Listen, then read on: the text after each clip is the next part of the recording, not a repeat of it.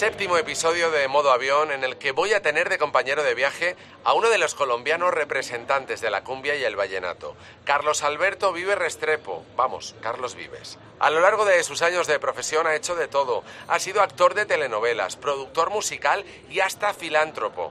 En la música nos ha regalado grandes números uno que seguimos cantando a día de hoy como fruta fresca y ha colaborado junto a los más grandes artistas. ¿Quién le iba a decir a aquel músico que comenzó a cantar en bares y cafeterías que años después iba a conseguir dos premios Grammy y 15 Grammys latinos? Hoy comparto billete con un colombiano referente en la industria musical que antes de salir a los escenarios entrena y hace deporte.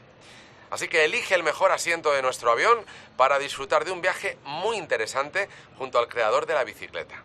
La bicicleta, la canción, no el vehículo de dos ruedas. Hoy se sube a modo avión Carlos Vives. Modo Avión. Un podcast original de Cadena 100 y Antonio Hueso.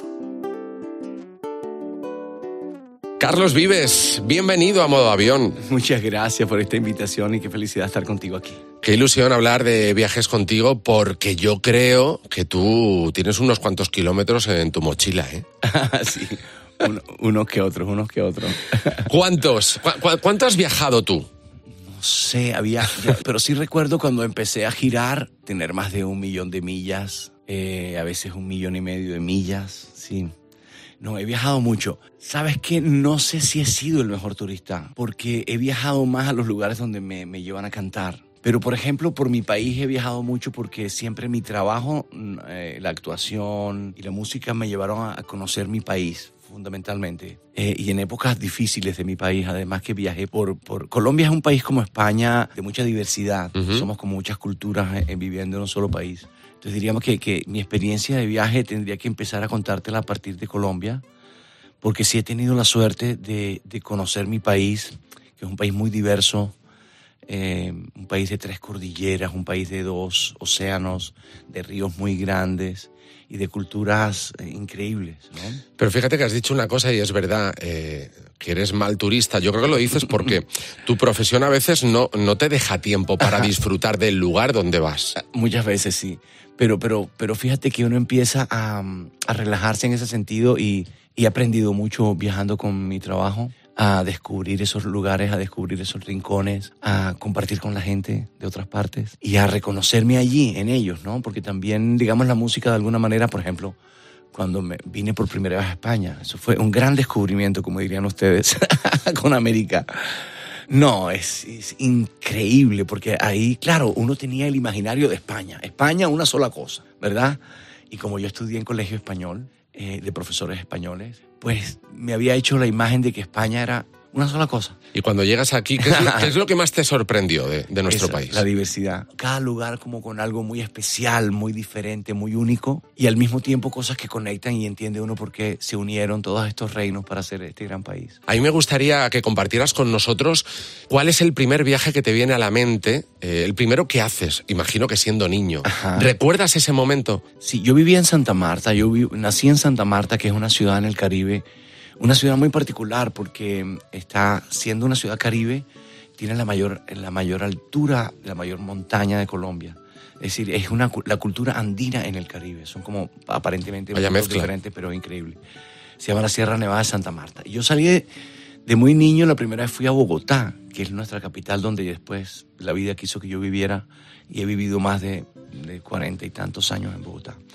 Pero ese viaje fue como ir a otro país porque Bogotá es una ciudad fría. Yo venía del Caribe y aunque nosotros para enfriarnos en Santa Marta en muy poco tiempo subíamos la montaña y estábamos en climas muy fríos, eh, llegar a Bogotá era una cultura muy diferente para mí. Eh, una ciudad fría era como llegar a una, una especie de Inglaterra latina con, con, niebla, ese aeropuerto del Dorado donde aterrizar la primera vez en Bogotá, eh, la manera como se vestía la gente. ¿No? Como vi la policía, la policía en mi, en mi, ciudad tiene una camisa muy suavecita, un pantalón muy sencillo, y aquí eran abrigos, botas altas. Totalmente diferente, ¿no? no, no una cosa diferente. Y, y, vivir esa Bogotá, eh, conocer mucho de esa cultura del dorado, y eh, fue, fue los museos. En mi tierra no habían casi museos y llegamos a Bogotá y estaba el Museo del Oro y el Museo Nacional y el Museo de Guatavita. Eh, bueno, to, to, toda esa aventura de ese primer viaje. eh, ¿Con qué edad lo hiciste, Carlos? yo Ese viaje. tenía seis años. Muy pequeño. Sí, Pero, seis años. Pero es impresionante como lo recuerdas No, no, tan no, nítidamente. Lo recuerdo porque me impactó mucho, me impactó mucho. Ah, seis años después me fui a vivir a Bogotá. No, mis papás se separaron y nos fuimos para Bogotá nosotros con mi mamá. Ese es el primer viaje, ¿no? Que, que Ah, sí, recuerdas. sí, ese es el Que primer llegaste en avión, además, entiendo, ¿no? Claro, llegamos en avión, en avión. La primera vez que montabas en avión. La primera vez. ¿Y cómo fue ese viaje? no, fue pues este, muy especial. Ese primer avión era de hélice. Ya después a los 12 nos fuimos en una de turbina. Pero ese primer avión fue de hélice. Y sí, no, lo recuerdo con mucho temor. Me da miedo todo. Y me da miedo viajar, dejar Santa Marta. Y... Yo era un chico, la verdad, bastante como miedoso, ¿sí? Entonces recuerdo ese viaje y todo me producía susto. Pero claro, era otra cultura dentro del, mismo país, aunque yo tenía referencias en la televisión, veíamos cosas de Bogotá. Ya vivirlo allí, ¿no? Llegar a ese aeropuerto y ver refrescos en botellas gigantes, por ejemplo, eso yo no había visto. La leche la vendían en bolsas. En mi casa llegaba con las cantinas, las cantimploras. Sí, muy típico también de hace Sí, unos años. de hace unos años. Bueno, empecé a, a vivir como toda la modernidad de la capital nuestra. Ese fue como ese primer viaje. Y, y como hacía frío todo el tiempo Sí. y uno vivía en tierra caliente, los labios se pelaban, entonces te daban unas cositas de crema de cacao y andaba uno untado de crema de cacao todo el tiempo. Oye, pero qué maravilla y me encanta que lo recuerdes con, con esa nitidez, de verdad, porque es verdad que eras muy pequeño, tenías seis años. Entonces, yo creo que es algo que te ha marcado y que a Me día de hoy marcó, sigues recordando sí, tan bonito, ¿no? Tan bonito. Oye, eh, Carlos, ¿qué tipo de viajero eres? Eh, no sé si eres de los que eh, organiza el viaje con tiempo, eh, improvisa a última hora, eres también organizado a la hora de, de- de hacer las maletas. Sí, sí, no, he aprendido, he aprendido. Al principio sí era muy despachado, muy, muy fresco con eso y después y empieza uno a encontrarse la necesidad de empezar a organizarse cada vez que te vas de viaje y hacer las maletas con lo necesario. Pero lo que más disfruto de un lugar es sentirme de ahí. Y me pasa algo, yo siempre he tenido, em, yo nunca quise irme como de mi lugar y siempre la vida me empezó a mover. Entonces siempre fui como muy apegado. Entonces, claro, tal vez cuando mis papás se separaron, yo no quería separarme de mi papá y entonces viajar fue para mí como una cosa traumática. Y después estoy en un lugar y ya no me quiero ir. Entonces, si me invitan para Canarias, yo voy para Canarias, me siento canario, soy canario, quiero comer lo que comen los canarios y después no me quiero ir de Canarias. Eso te iba a decir, ¿cómo haces para sentirte del, del lugar al que vas? No, yo hay algo que me conecta siempre y algo que descubro. Me gusta la historia, me gusta saber del lugar para donde voy y conocerlos un poco para después compartirlo con ellos.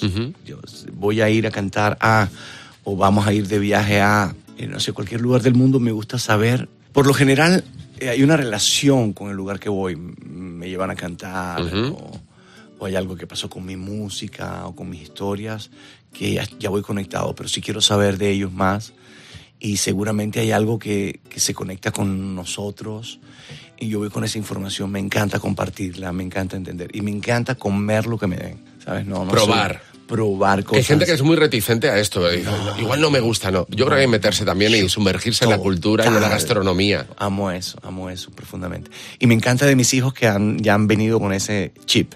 Se los hijos les encanta viajar y vamos y comemos y probamos cosas. Nos encanta. A mí la verdad que del viaje me encanta eso. Oye, hablábamos de las maletas, que es verdad que dan mucho juego siempre en un viaje. Imagino que tú, con eh, todo lo que has viajado en todos estos años por tu profesión y también imagino que la parte personal, eh, ¿alguna anécdota con una maleta? Déjame ver, déjame ver con las maletas. Sí, bueno, alguna vez no me llegó una maleta y había que uno improvisar, pues ahí, a conseguir algo y... Sea, ¿te fuiste sin Eh, maleta? Es decir, llegó y, y se tardó como en llegar. Y entonces hubo que buscar cosas y comprar cosas, un nuevo cepillo de dientes. No, pero he tenido suerte, ¿ah? De las historias que conozco, he tenido mucha suerte con las maletas.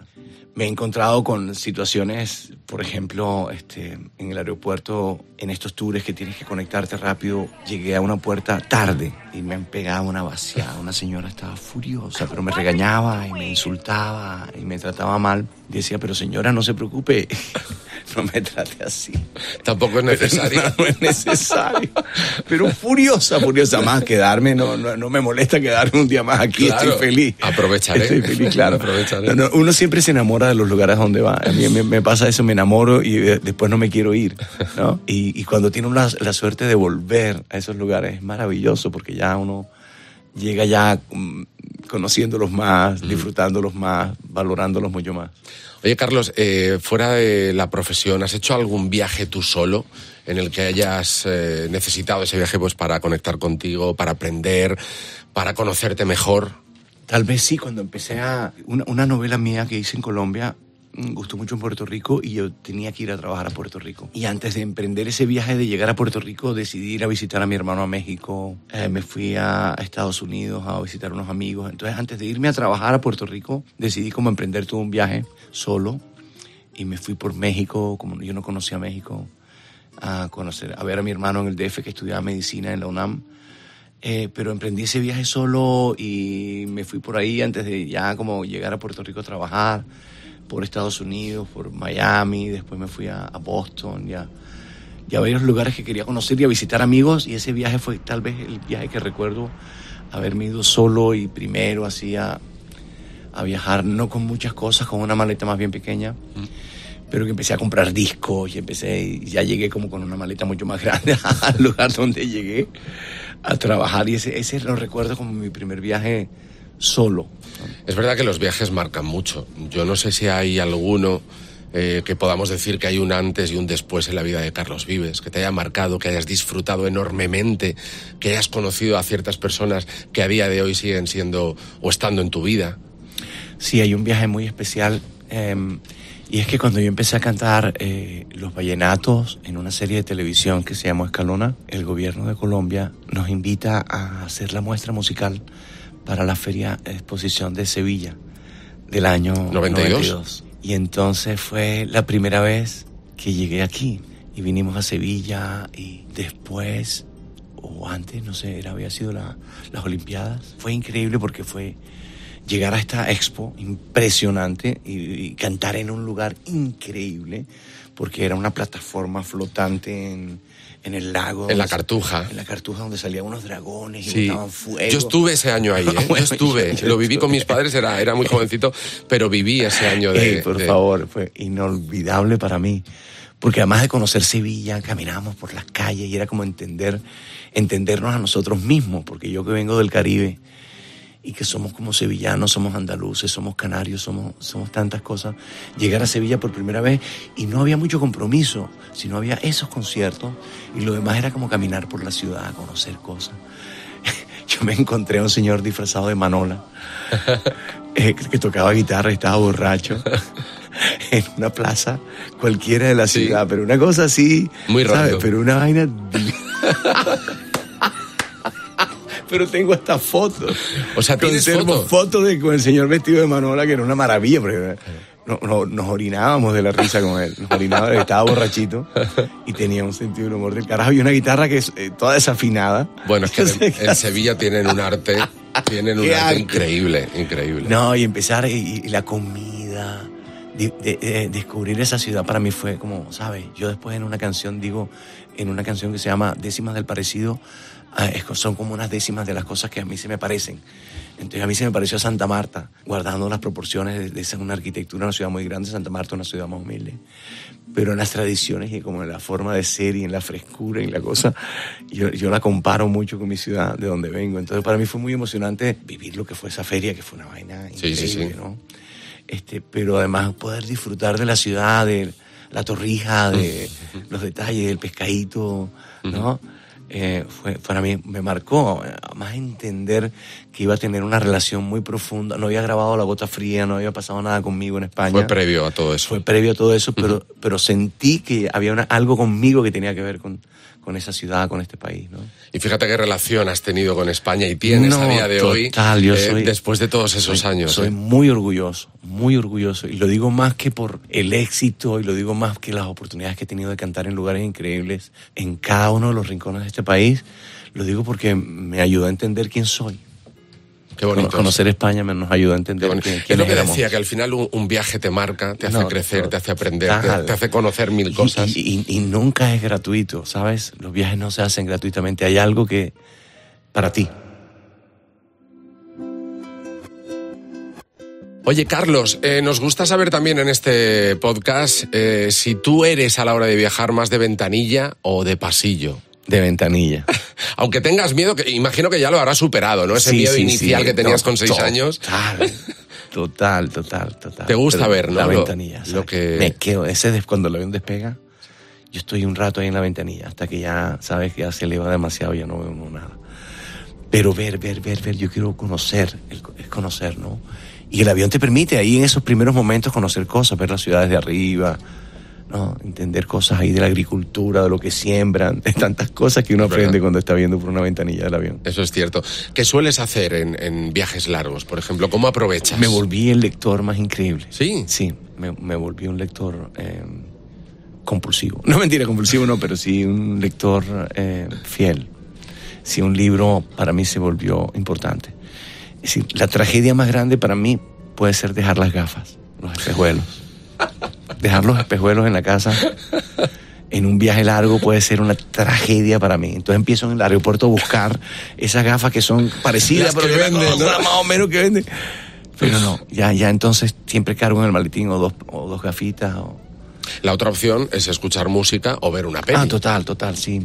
Sí, yo no, no, no, no he vuelto a ver pelis muchas en, la- en los aviones, pero por ejemplo, escribir, me puedo trabajar, siempre hay cosas que hacer, de corregir canciones, corregir guiones, pensar en el musical que voy a hacer, empezar a trabajar ese guion. Sí, el avión, el avión es, es, es muy grato en ese sentido, que te deja un espacio y puedes pensar mucho, ¿no? Porque por lo general siempre estás con alguien en el estudio, estás hablando, no piensas mucho. O en la casa, dedicado a las cosas de la casa, con los hijos y todo. Pero pronto un avión te ayuda. Es como cuando uno sale a correr, que va uno solo, se pone Los cascos. y pi- y los cascos y, y o piensa uno mucho, tienes cosas en tu oficina que solucionar y vas corriendo buscando soluciones, ¿verdad? El avión también es un tiempo que te permite como que estar a, a solas. ¿Y has hecho amigos en los aviones? Porque Oh. imagino que te habrán reconocido muchas veces. No, no, tengo una historia. Tengo Cuéntala, una historia. cuéntala, esa en nos interesa. serio. No, en serio. Soy capaz. ¿Se puede contar? Yo creo que sí. Sí, ¿no? tiene nada malo. Yo- Vale. Yo, me- yo he tenido hasta historias de amor en un avión. ¿Qué dices? Sí. Esto nos interesa mucho. ¿En serio? Porque seguro que ha salido una canción de aquí. Dios mío, pero mira, me, me pasó hace, hace algún tiempo, yo estaba muy triste porque mm, me había casado y mi, mi matrimonio había fracasado y había viajado a Europa a tratar de salvarlo, pero fue terrible, ¿sabes? No, no, no hubo manera, entonces yo venía deprimido un viaje que iba de París a Bogotá, hacia París, Madrid, Madrid, Caracas, Caracas, Bogotá. Y en- llegué a la sala de... Yo, estoy- yo me estoy lanzando a contarte esto.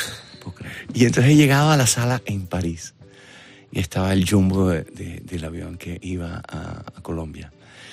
Y había una chica muy hermosa. De esas chicas que ya que no podías dejar de ver. Y yo miraba esa pelada y yo decía, no, qué mujer tan divina. Y me miraba y me miraba. Y ya no me quitaba la mirada. Yo dije, wow. Entonces ya me empecé a sentir muy bien, ¿sabes? Me empecé a sentir muy bien porque con esta tragedia, con este dolor y con esta pena. Y esta pelada, de repente aparece o el novio o el esposo. Y yo dije, no, se acabó esta vaina. Pero la pelada buscaba el espacio y me miraba. Y yo, oh my God. Quería seguir teniendo ese contacto, ¿no? Contigo. Sí. Y entonces, bueno, ya llaman a abordar y no sé qué. Y entonces en todo el mundo entra. Se me empieza a olvidar. Voy caminando a la silla. Una silla antes estaba ella. Y me tocó exactamente la de atrás. No te creo. Y yo, wow, no puedo creer. ¿Esto qué es? Entonces yo quedé detrás. Cuando el vuelo despega, la silla echa para atrás y yo quedo con ella así, ella mirándome y yo mirándole. Yo, wow. Yo había comprado unas gomas, unas gomitas de comer. Gominolas, aquí se dicen gominolas. Las, las gominolas. Y yo la gominola empiezo a, a comerme la gominola. Y se me ocurre darle una gominola. No, Sí. te atreves a darle, a ofrecerle una. Una. Ella se come la gominola. Y yo, wow. No, pero esto era un amor. Se me había olvidado mi tragedia. Se me había olvidado todo. Y yo, bueno. Era un poco de película, Carlos. No, pero de película porque nos quedamos mirándonos así horas. Claro. el avión llega a Madrid. ¿Cuántas horas dura ese viaje? París-Madrid. Claro, o sea, pa- París-Madrid. Bueno, París, dos Madrid. horitas, dos horitas. Dos horitas, bueno. Tenías dos horitas para Pero conquistarla. yo empiezo, yo empiezo dos horitas. Que no se quede en Madrid. Que no se quede en Madrid. Cuando me subo, eh, que barajamos en Madrid, mientras que la vaina, que te dan la tarjeta esa en esa época, no sé, ahora más, mucho todo más moderno. y yo me subo y esta va para Caracas. Yo digo, wow, va para Caracas. Voy, voy a hacer adelantar porque este, Vale. este- el podcast está muy demorado. Y, y entonces, claro, eh, hubo un momento donde eh, ella va para el baño y yo también voy para el baño. y entonces, bueno, ya eh, vamos a aterrizar. En vamos a aterrizar en Caracas. Después de eh, seis, siete horas de vuelo, ¿no? Y voy a aterrizar a Caracas y que no se quede en Caracas, que vaya para Bogotá. Yo voy a, mi, mi- mi destino final es Bogotá y esta historia de amor es una cosa increíble. Además que era hermosa, pero era una cosa que... Pero, ¿sabes? Eso fue... Yo estaba sufriendo tanto que Papá Dios me mandó, me dijo, hey, no vas a sufrir, por lo menos de aquí a Bogotá no Exacto, vas vas a ir tranquilito. Vas a ir tranquilo. Enamorado. Y la tristeza fue que se quedó en Caracas. Se quedó ahí. Sí. Yo tengo varias Y la preguntas. suerte es que el novio iba dormido todo el tiempo. Eso te iba a decir, ¿dónde estaba el novio? Dormido. O sea, no se enteró de nada. Nada. Ni de la gominola, ni del baño. O sea, Carlos es tremendo esto. Oye, y claro, ¿y eso se ha quedado ahí? Eso se quedó ahí para mi vida. Yo sé, a mí- Pero me parece una lo he historia tan compartido bonita. con algunos amigos y contigo la he compartido. Oye, pues no te lo agradezco enormemente. Menos porque- mal, menos mal mi esposa no vino hoy, ni, ni me está oyendo. Tú tranquilo, este podcast no se escucha. No. Pero, pero, Va a pero, quedar aquí. pero mira, a mí nos enseña que, que, que siempre Dios tiene algo para ti, aun cuando estás sufriendo, cuando todo es muy triste. Eh, y me regaló ese, ese momentico, esos momenticos, no sabes la belleza. Qué bonito. Y una vez Dime. me enamoré de una zafata en, en un vuelo en Estados Unidos. ¿Y, y- y eso ha llegado a más? ¿O llegó a más? No, También se quedó ahí. Eh, sí, pero era muy chistoso porque yo quería besarla. Entonces me decía, no, no, no, me, me echan. Si me ven besando, me, me- me echan. Oye, ¿qué de historias tienes? Eh, estas historias están reflejadas en canciones. Imagino que sí has hablado. Sobre todo la historia de amor que has compartido con nosotros, habrás aprovechado para plasmarla en una canción, en una letra. ¿O no, Carlos? No me lo vas a decir, pero esa, esa risa... No, pero todas las, todas, todas las experiencias terminan, en, en- bonitas terminan en una canción. Y triste, pues, y bonitas y tristes. Por favor, abróchate el cinturón. Estamos a punto de llegar a nuestro destino. Oye, estamos llegando a nuestra estación de destino, así que prepárate porque llegamos, pero antes de llegar me gustaría saber si tuvieras el, el DeLorean de Regreso al Futuro, ¿a qué momento de tu vida viajarías? ¿Qué te gustaría recuperar? De pronto ese viaje, ese primer viaje, eh, o ese viaje definitivo a, Bogotá, cuando ya nos fuimos a vivir a Bogotá, de repente poder volver a vivir ese momento mm, que era muy triste, eh, pero, pero que hoy recuerdo de manera muy especial, ¿sabes? Porque Bogotá después se convirtió para mí en una ciudad muy importante en mi vida. Vivo hoy ahí eh, y quisiera entender por qué sufrí tanto en ese momento. Si hoy disfruto tanto de esa ciudad, si hoy disfruto tanto de montarme en un avión, de viajar, de conocer y disfruto tanto de, de ir a cantar a tantos lugares donde me quieren. ¿Por qué me costó tanto eh, esa tristeza, esa- ese, ese primer vuelo? De pronto hoy ya viejo, eh, podía mirar si tengo ese poder que me dices. Qué bonito porque eh, hemos llegado de donde hemos partido. Ajá, sí, es verdad. Y creo que ha sido un viaje redondo compartirlo contigo, con esas anécdotas eh, relacionadas pues con tu vida y con, con tu parte más personal y amorosa. No Carlos, ha sido un gustazo eso. tenerte en modo avión, de verdad. Ah. Eh, me ha encantado conocerte de esta manera más cercana y de verdad te agradezco que hayas estado con nosotros en No, muchas gracias a ti por este programa tan espectacular. Y en el próximo episodio de Modo Avión, Viajaremos con una malagueña de Estepona para más señas que ha tardado cinco años en publicar su segundo trabajo musical, Ana Mena. Un homenaje al pop que más le gusta y a grandes divas de la música y del cine. Ha trabajado en televisión, ha sido modelo y hasta interpretó a la gran Marisol cuando solo era una niña. En nuestro próximo episodio de Modo Avión nos contará dónde dejó la maleta en uno de sus viajes. Yo decía, he perdido la maleta. No, me la había dejado en la cinta. Y yo había salido No. tan tranquila. Escúchame, y me, y me doy cuenta por la noche. O que en cada uno de sus viajes tiene que haber lugar para la improvisación. Creo que ahí surgen los momentos más, más graciosos y más icónicos. Y por último, compartirá con nosotros el viaje más divertido y caótico a la vez. Estando ya sobrevolando el cielo de Ciudad de México, nos dicen que están todas las pistas inundadas, que no se puede aterrizar, entonces nos desvían a Acapulco. Todo esto y mucho más en el próximo episodio de Modo Avión. Hasta la próxima. Modo avión con Antonio Hueso.